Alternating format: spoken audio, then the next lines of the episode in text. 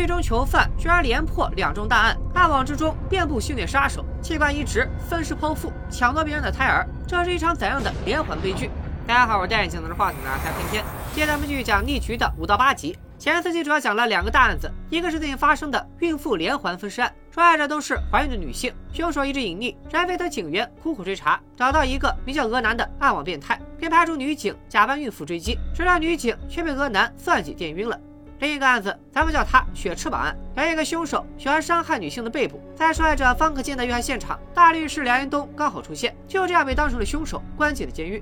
梁延东在狱中不断远程协助任飞调查孕妇分尸案，就是希望任飞能帮自己洗刷冤屈。此外，两人都是多年前一起广场枪击案的目击者，而在监狱里，梁延东怀疑另一位犯人大钱和自己一样，也是在替血翅膀案的真凶顶罪，没想到大钱却突然横死。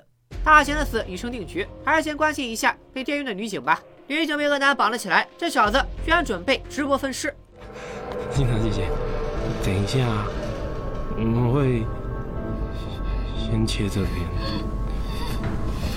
嗯嗯嗯，再切这边。竟然是你的，只要三十个，只要三十个人。准备开始。队长也看到了直播，赶紧让技术人员黑掉这个直播间。可黑掉需要时间，有警员建议直接找到宽带路由器拔线。这个时候最自责的是任飞，他跑到道路平面图那里，想推测一下女警被带到了哪里。那天临走时，两人都告诉他，分尸需要一个比较特殊的空间，要僻静、熟悉、人少，便于处理和保存尸体。任飞灵光一闪，他发现这栋大楼里有一间冷库。任飞往冷库赶时，路由器的线被其他警员拔了，直播也随之中断。可河南很懂变通，既然不能当主播，那就当 UP 主好了。他一边录视频，一边拿着工具就开始行凶。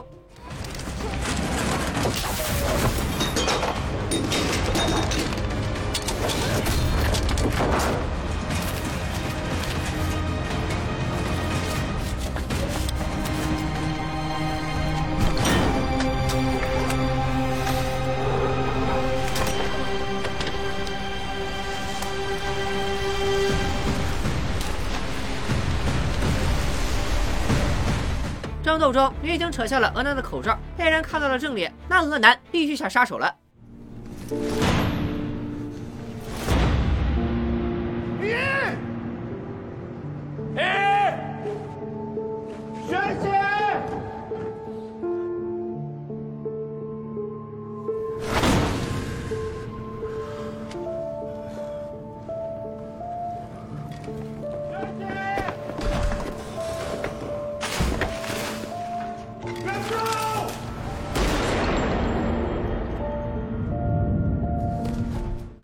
还好任飞及时赶到，女警头部受伤，但是性命无虞。把嫌犯带回警局后，大家发现这哥们儿脑子真的好像有那个大病。队长问之间的分尸案是不是他做的，他却回应了一个小故事，说他杀人是在模仿自己养过的一只鹅，这只鹅也会分食猎物，还会留下猎物的头当做战利品。气得队长开始给鹅男上刑。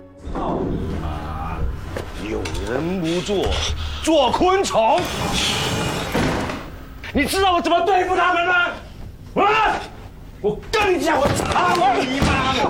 我一定会抓到他们，然后呢，慢慢的、慢慢的、慢慢捏死他们，捏死他们，我捏死他们！操你妈！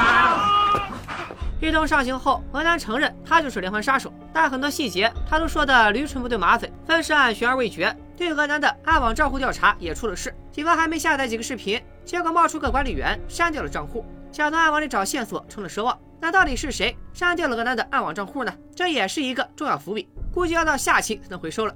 分尸案还是悬而未决，任飞也很郁闷。他虽然救下了女警，但还是心有余悸。女法医看出他情绪不佳，邀请任飞出去透透气。两人还没说两句，小赌王竟然跟着监狱长官来了。他们来是送尸体做检验的，谁的尸体呢？大钱。没错，梁安东的另一个预感也应验了，大钱居然死了。虽然监狱长官说大贤是自杀，但法医觉得尸体不太符合自杀的表现，这让长官很焦躁。看着对方的奇怪表现，南飞记起了梁安东说过的话：现在大贤死了，下一个轮到的会不会就是梁安东？南飞把这事儿告诉了队长。此时警局领导又来质问案件进度，队长表示河南肯定杀了未梦的孕妇，但之前的死者不像是他杀的。领导一听很生气，好不容易抓住了一个凶手，他自然想尽快结案。这次任飞鼓起勇气，想让领导批准，让梁延东也参与调查。队长也帮腔，提到梁延东虽然如今是个罪犯，但当年也曾破过不少大案子，确实具备一定的破案能力。领导略犹豫，最后也勉强点头同意了。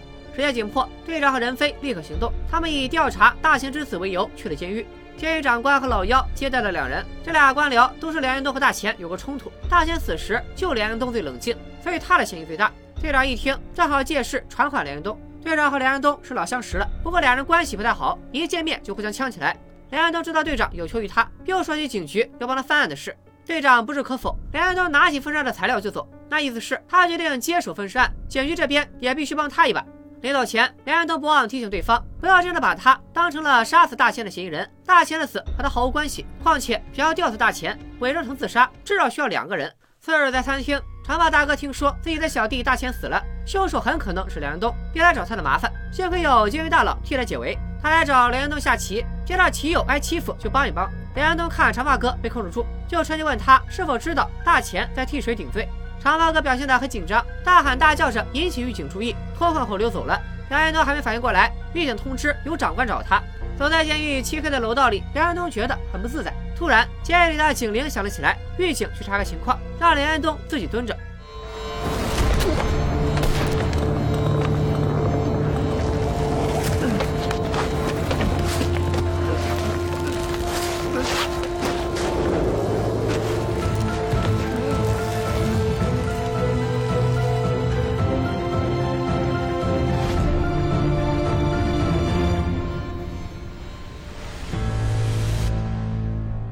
不知为何，杀人者突然停手。他离开后，奄奄一息的梁延东被人送到了医务室。南飞得到消息后也来探望，他让狱警小赌王帮他调取了监控，可凶手躲在了监控死角，也显示对监狱的构造非常熟悉。看来肯定是监狱内部人作案。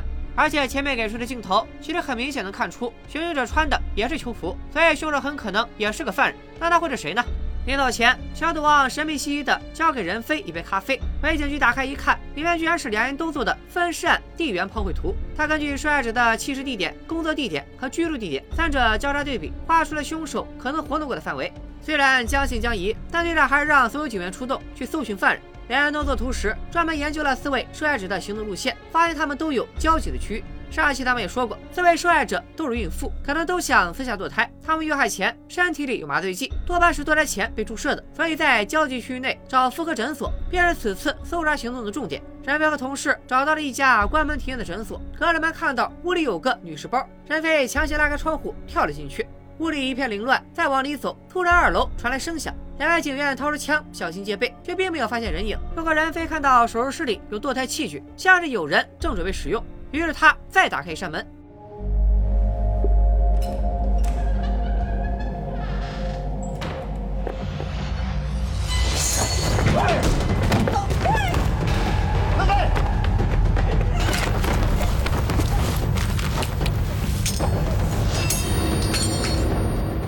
提及人飞的是个孕妇，叫秦嘉欣。她被送到医院以后，队长等人前来问话。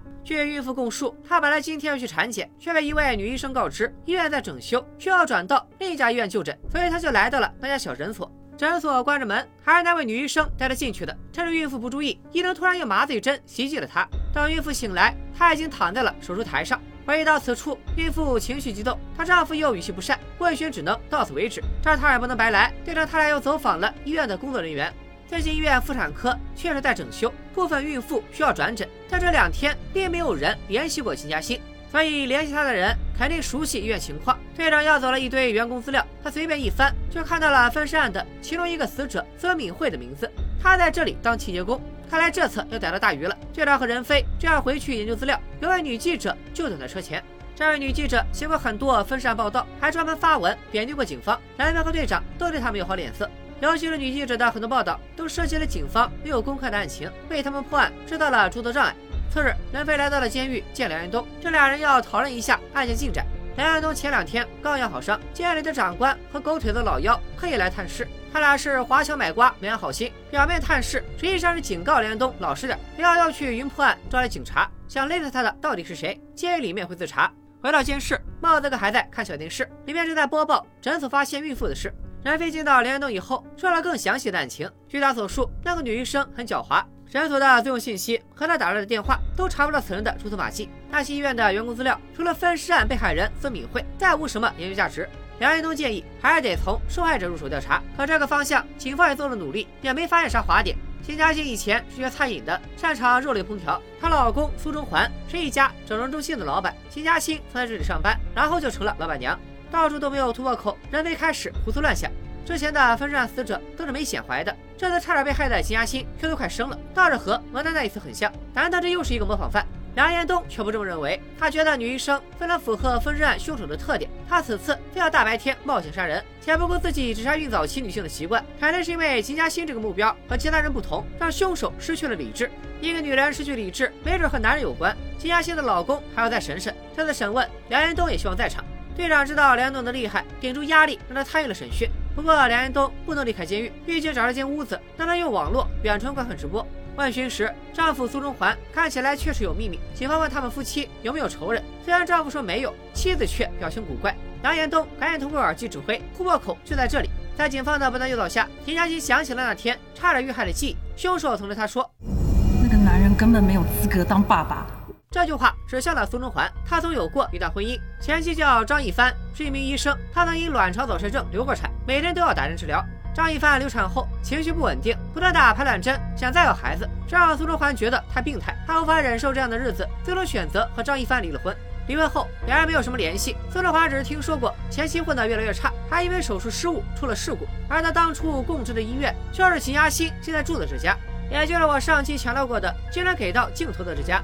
展讯有了突破，调查方向锁定了张一帆，警方停掉直播，开始忙活。梁安东也准备回监室，可突然监狱里的警铃又响了。好像是停电了，难道又有人要趁机对梁安东下手吗？待在屋里太不安全了，梁安东不能坐以待毙。他慢慢走出了屋子。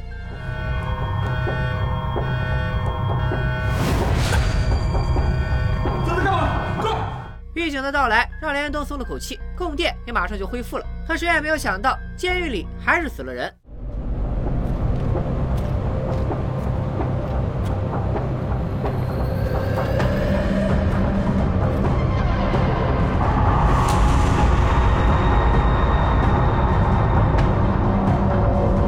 而警方也迅速锁定了犯罪嫌疑人。梁一东，你涉及东林看守所内人犯编号二八八七本名木雅燕的谋杀命案，我们要接替你到分局进行侦讯。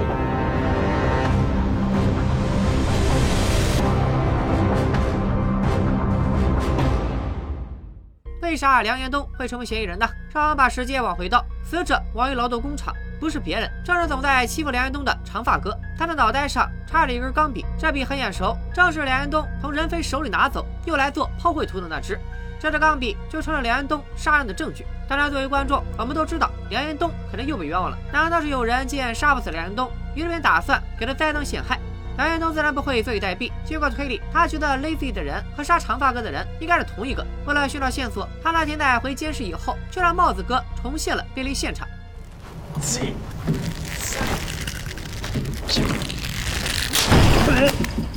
这次玩命还真有效果。连安东回忆起了 Lazy 的人，明明惯用手是右手，但是左手却比右手更有力。据莫泽哥所说，停电时能在走廊里出现的，除了狱警，还有监工。监工其实也是监狱里的犯人，他们除了劳改工厂，就是杂役，负责监狱里的清洁等杂事。既然提到了监工，其实也就不难猜了。本剧目前为止给到镜头的只有一个监工。还记得上期梁安东在狱中第一次登场的时候吗？有一个监工被长发哥找麻烦，就是梁安东设计救下了他。难道这个监工就是要杀梁安东的人？这咋还想丑报呢？到底是不是他？咱们暂且按下不表。时间回到现在，因为涉嫌杀死长发哥，梁安东被警方带走。因为在钢笔上已经采集到了他的指纹，警方合理推测，大钱和长发哥都欺负过梁安东。为了报复，梁安东便狠下杀手。而在劳改工厂的地上，警方提取到了几个脚印，除了梁安东和狱警的，还有一个脚印，不知道是谁。警方怀疑这人就是梁安东的帮凶。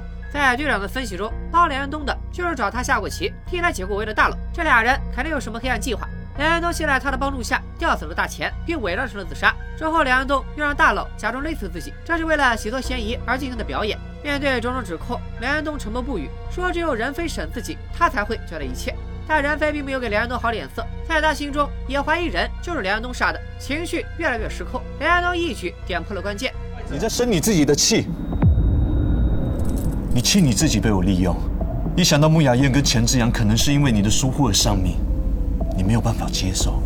每当有新的受害者出现，你的情绪就会受到牵动，你迫不及待的想要抓到犯人，是为了让你童年的阴影有个宣泄的出口。到底说什么东西呀？只有黑白分明的活着，你才能确定自己的立场。指点了任飞一番，两人都终于开始为自己辩驳。想找到凶手并不难，首先要锁定凶手的动机。目前监狱里有两人遇害，再加上他自己差点被勒死，也就是三个受害者。三人的共同特点是都涉嫌性侵女性，那么凶手很可能痛恨性侵犯，故而动用了私刑。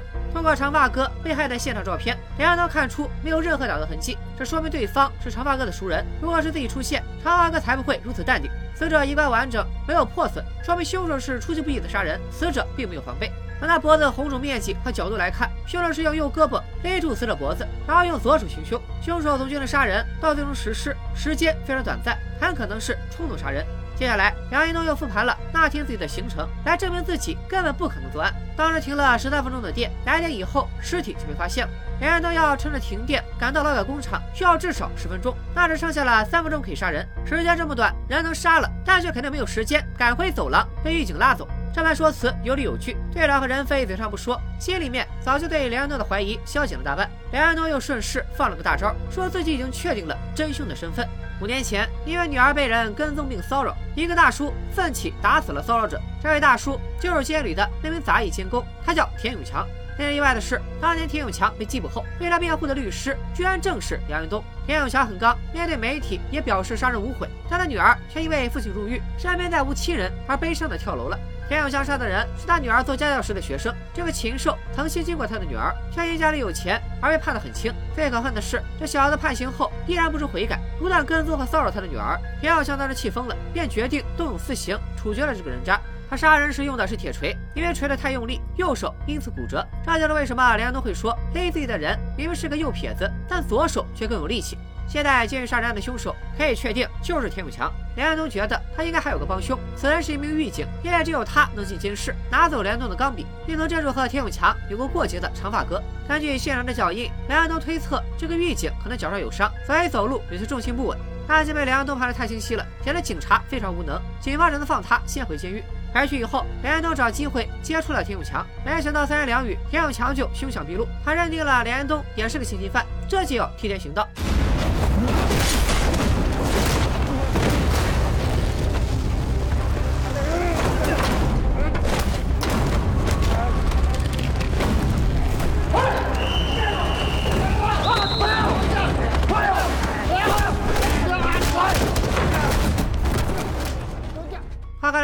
开两朵，各位已知。咱们再来看看分善那边的进展。警方锁定了嫌疑人张一帆后，调查到他现在的住处，便集体出动抓捕。张一帆还正在家，他好像正在照顾一个宝宝。从监控里看到了有警察上楼，他惊慌失措，不知如何是好。警方迅速破门而入，并发现了一间密室。张一帆又跑了，他留下了一个宝宝，是个早产的婴儿。这婴儿对张一帆来说应该很重要，只是逃跑匆忙，孩子又需要机器维持生命，所以没能带走。这个孩子是谁的呢？如果张一帆无法生育，那这个早产儿的母亲会不会就是分站的其中一个死者？孩子被警方送到了秦嘉欣住的医院，这个医院咱们提过好多回了。张一帆之前就在这里工作，还发生了一起手术事故。而去的张一帆在路边的电视上得知了这一消息，看来是想伺机再偷走孩子。队长定了个抓捕计划，那就是在医院守株待兔。他猜到张一帆肯定会来找婴儿，谁料警部分局的另一拨人想抢功，他们也来到医院。这边带头的是廖老大，他能在方可贤被杀案中抓捕过连东，也是多年前广场枪击案的破案人，资历很老。警察们正在斗嘴时，张一帆已经悄悄来到了医院。他在换衣间找到了一身白大褂，乔装打扮以后，准备开始抢挖行动。张一帆和警方准备在医院斗智斗勇，梁飞则把注意力又放在了长发哥被杀案上。长发哥的爸爸看起来是个富翁，叫穆雪松。他来到警局了解情况，也是巧了，穆雪松就是总出现的这家医院的负责人。他对幺儿的死表现得很冷静，这让任飞有些疑惑。见到完穆雪松，任飞私下联系了小赌王，让他拿了监狱管理的资料。按照连东所示，狱警里一定有坏人。此时田永强因为涉嫌监狱杀人案，已经被警方起诉。任飞来到监狱审讯他，田永强倒是痛快，承认是自己杀了大钱和长发哥，但强调没有帮凶。看他嘴硬，任飞没再浪费时间，赶紧找机会把狱警的资料交给了梁安东。几轮筛选以后，老幺的资料引起了连安东的注意。他之前请过一段时间的假，回来后就腰不好，走路重心不稳，这很符合帮凶的特点。资料上显示，老幺的妻子最近过世了，会不会他的妻子也受到过性侵，所以和田永强联手动用私刑？正思考着，忽然警局来电话，调查狱警的同事说，老幺的妻子是因为抑郁症自杀，可能生前遭遇过什么。由于田永强的落网，此刻的老姚已经意识到自己迟早会被发现。他和长官请了假，正要回家收拾细软时，手机收到了一条短信。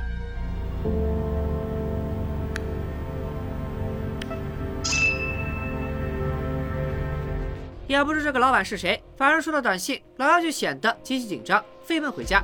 老姚还有个女儿，俩人连夜开始了逃亡。任飞来晚了一步，从老姚的办公桌里，他找到了钢笔的墨迹，经检验，这是出自杀死长发哥的那只。任飞跑到老姚家堵人时，早已经人去楼空。回到车上，任飞灵机一动，他搜索起老姚女儿小晴的社交账号，发现小晴有个男朋友，还顺便查到了她所在的学校。次日，任飞来到学校附近蹲守，还真的发现了小晴的男友。他逃学不知去哪儿，任飞赶紧跟上。然而这小子是去找躲起来的小晴，两人相约一起吃饭。不一会儿，两人回来了，小晴拿了一份外卖进了旅馆。男飞没有犹豫，直接尾随而入。可电梯门还没有关上，外面就传来了异响。